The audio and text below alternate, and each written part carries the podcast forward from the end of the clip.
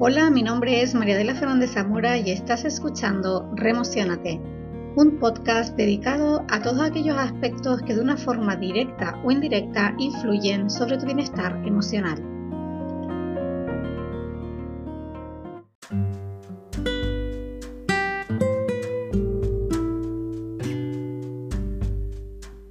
Hola, ¿qué tal? Bienvenidos a un nuevo programa en el que las protagonistas de hoy son las etiquetas que nos decimos, que decimos a los otros o que recibimos cada día.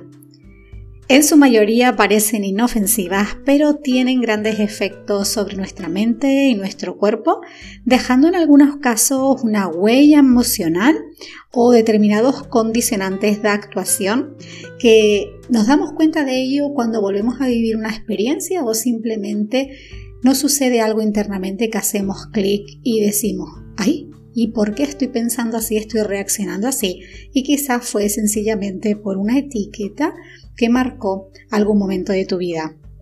Antes de seguir, quiero decirte lo que para mí son las etiquetas. Yo cuando hablo de etiquetas me refiero esos adjetivos, esos nombres que en algún momento decimos como una verdad absoluta, como puede ser esto es lo correcto y hay que hacerlo así, ahí la etiqueta sería correcto.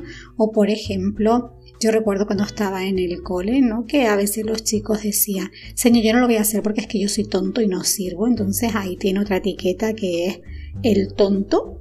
Y es a esto lo que vamos a dedicar el programa de hoy. Y lo que quiero hacer es compartir contigo una serie de reflexiones que el uso de las etiquetas a mí me han hecho conectar con el gran poder que tienen.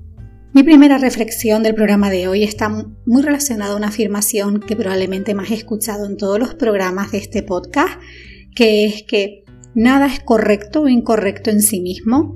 La clave está en tomar conciencia del punto en el que estás sea cual sea el área en el que te interese en este momento, da igual que sea personal, profesional, emocional, de relaciones con la familia, de la pareja, da igual. Lo importante es tomar conciencia en qué punto estás para desde ahí decidir cómo vas a avanzar hacia ese objetivo o esa meta o ese deseo que tienes. Para mí el uso de las etiquetas correcto o incorrecto genera una serie de limitaciones que pueden estar asociadas a la limitación de acción, es decir, que en algún momento por pensar que algo puede ser incorrecto, a pesar de que nos apetezca mucho o quizás queremos experimentar algo nuevo, no nos atrevemos o no damos el paso porque ese peso de la etiqueta incorrecto hace mucha mella en nosotros. Otras de las consecuencias que tiene esta etiqueta, correcto e incorrecto, es la emisión de juicios. Cuando definimos y determinamos sobre todo que algo está bien, está mal, esto es correcto, esto no es correcto, automáticamente cuando vivimos una experiencia que para nosotras es incorrecto, empezamos a emitir unos juicios de todos los elementos que hay en ese contexto, ya sea situación, personas, decisiones, etc.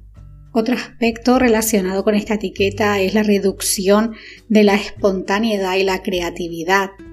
Muchas veces yo pienso en los niños, piensa en este momento en un niño en el que le apetece experimentar, jugar, descubrir, probar algo nuevo.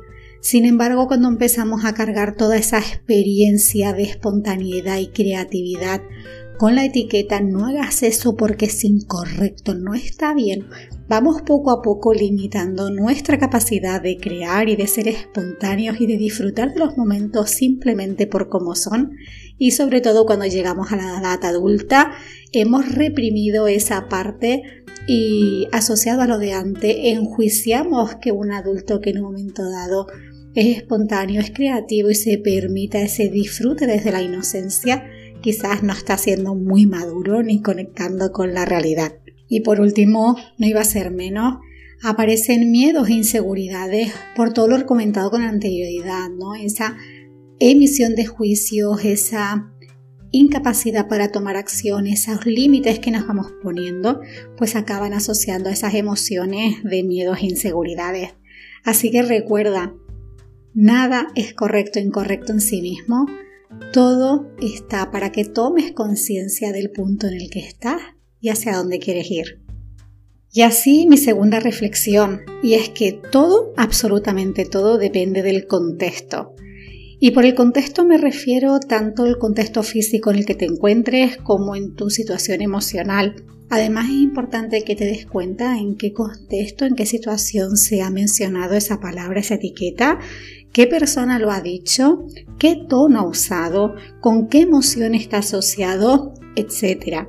Y te voy a poner un ejemplo muy simple con una etiqueta muy común que es la de mal, mal o malo, cuyo compañero eh, que va de la mano es algo bueno o está bien.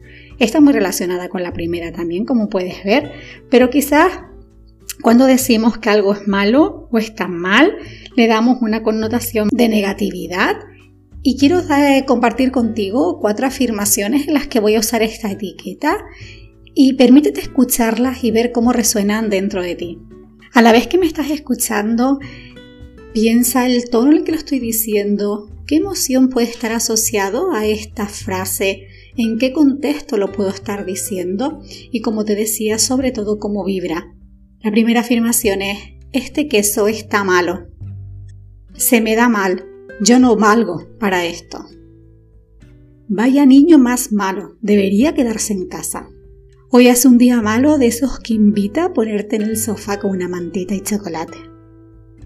¿Cómo tengo sonado esta frase? Si te fijas, son cuatro frases en las que he usado en todas el adjetivo malo, pero no todas tienen esa connotación negativa, porque por ejemplo la primera, este queso está malo.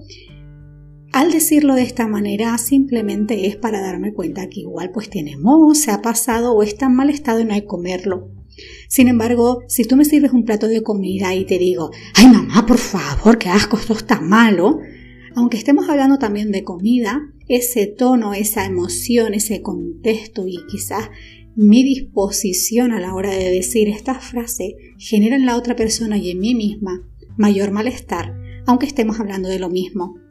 En la segunda frase, cuando decimos esto se me da mal, así que yo no valgo para esto, estamos también asumiendo una serie de carga de como se me ha dado mal, no valgo. No creo que tampoco sea una cuestión de valía, sino bueno, igual no soy experta en este tema, quizás mi nivel con este tema es mínimo. Y así podríamos analizar el resto de la frase. Como ves, en cada caso habrás recibido y conectado con una sensación diferente. Así que recuerda, nada tiene un valor absoluto, todo depende del contexto en el que se dé. Si eres habitual de Remocionate, sabrás que el primer domingo de cada mes en este programa hay una sección titulada Un café con tus emociones donde nos dedicamos a profundizar más sobre este tema y justamente el próximo programa está dedicado a reflexionar sobre esas etiquetas de si las emociones son buenas o son malas. Así que si quieres seguir profundizando, el próximo mes de enero estaremos hablando de si las emociones son buenas o malas. Mi tercera y última reflexión para el programa de hoy es, ¿qué significa exactamente esa etiqueta que te están diciendo o estás diciendo para ti? ¿Qué te hace sentir? Y entonces cuando tengas esta respuesta, reinvéntalo si lo necesitas. Hace un ratito hemos dicho que nada tiene un valor absoluto, así que lo más importante es que definas qué significa para ti y con qué te hace conectar. Las palabras no son más que bombas de energía que una vez que aparecen, da igual si es a través de texto escrito, a través de hablada o en pensamientos, se expande su vibración y es esa vibración la que va dejando la huella emocional en tu cuerpo. Así que sea quien sea quien lo diga, cuestiónatelo y quédate solo con lo que te hace sentir bien. Algunas preguntas que pueden ayudarte son, ¿qué significa para ti? qué te hace sentir y qué te está aportando en este momento. Por ejemplo, imagínate que alguien ahora mismo me dice, Adela, pareces tonta. Yo puedo ese mensaje tomarlo como algo personal, como una ofensa, o pararme a hacer esa reflexión que estamos comentando en este apartado. Primero, ¿qué significa para mí? Yo conecto tonta con incapacidad de hacer. Segundo, ¿cómo me hace sentir? Me doy cuenta que la frustración y la anulación empiezan a aparecer dentro de mi cuerpo y de mi mente. Tercero, ¿qué me está aportando? No me gusta mucho esta sensación y por eso voy a reinventarla. Así que el mensaje que recibo, la energía que recibo de ese mensaje de Adela parece tonta, lo transformo desde una incapacidad de hacer que me hace conectar con la frustración, lo transformo a un nuevo mensaje, que bien puede ser. Adela, esta vez igual no te salió como esperabas, pero esto es un punto de partida. O quizás me he dado cuenta que esta actividad no me aporta lo que esperaba, así que qué bien que lo hice para darme cuenta. En ambos casos es verdad que igual la actividad no salió, pero no conecto con esa sensación de frustración y anulación, sino todo lo contrario, un agradecimiento a esa oportunidad de haberme permitido hacer para darme cuenta. La clave de este ejercicio está en ser capaz de no quedarte atrapada en esa primera frase como una ofensa, un ataque o algo personal, como te decía antes, sino ser capaz de darle la vuelta y reinventarla a tu favor para quedarte con lo que te aporta, que al final es lo único que importa. Estas son las tres reflexiones que quería compartir en el programa de hoy. Y si tuviera que darte un titular del programa de hoy, sería esa frase que continuamente me oyes en los programas de este podcast y es que nada es bueno o malo, correcto o incorrecto, simplemente sucede para que tomes conciencia del punto en el que estás y hacia dónde quieres ir. Deseo de todo corazón que el programa de hoy te haya aportado una visión diferente y te haya inspirado para empezar a activar esos mecanismos que te ayudarán a potenciar tu bienestar cada día. Te mando un fuerte beso, un gran abrazo cargadísimo de muchísima buena vibra y te deseo una feliz semana. Chao.